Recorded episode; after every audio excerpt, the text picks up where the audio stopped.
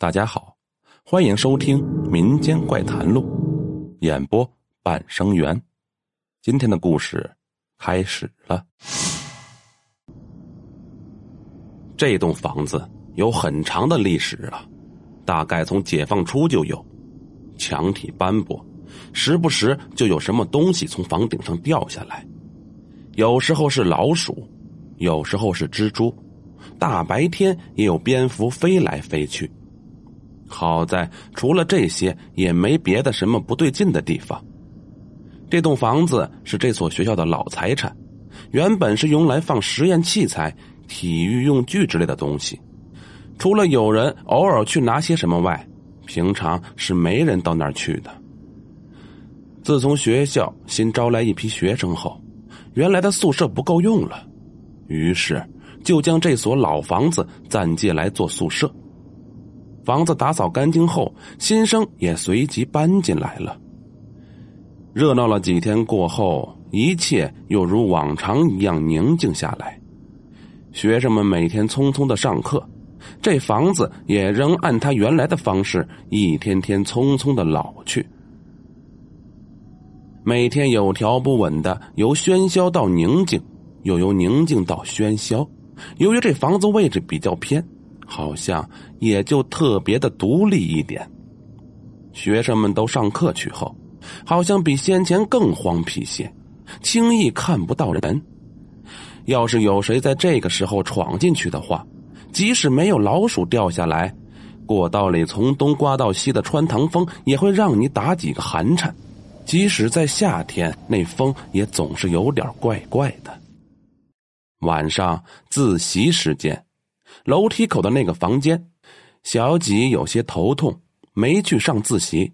寝室就剩他一个人了。其实这个时间，整栋楼也只他一个人了。穿堂风不停的刮着，在过道里呜呜作响。过道里灯光很暗，尽头谁忘收的一条裤子在幽暗中晃晃悠悠，像两条挣扎的腿。小几关好了门，坐在自己临窗的台灯下看书。窗户旁的墙上挂了块大镜子，小几抬头就能照见。门突然的就开了，卷进来一点尘土。小几起身去把门关上，风竟然是很凉的，这可是夏天呢。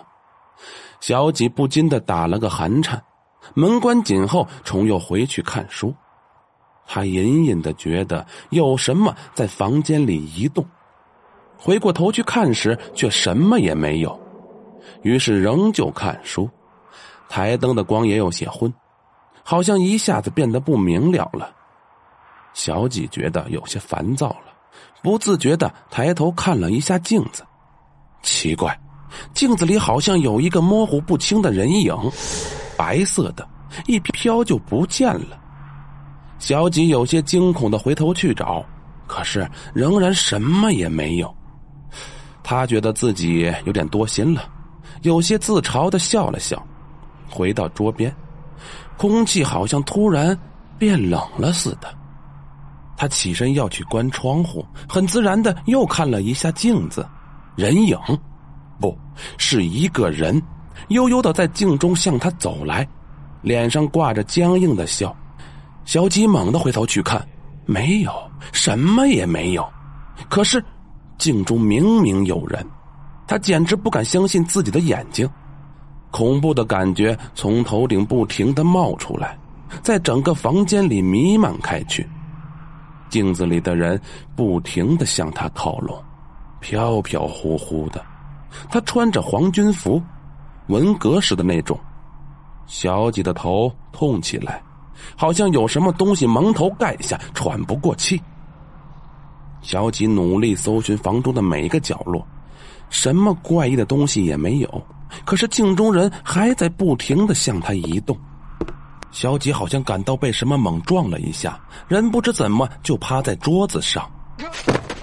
等他撑起身再看镜子时，镜子里只有他那张苍白的脸，惊恐的眼神。突然，镜子里自己的眼睛流起血来，像泉水一样往外冒，瞬间流了满面。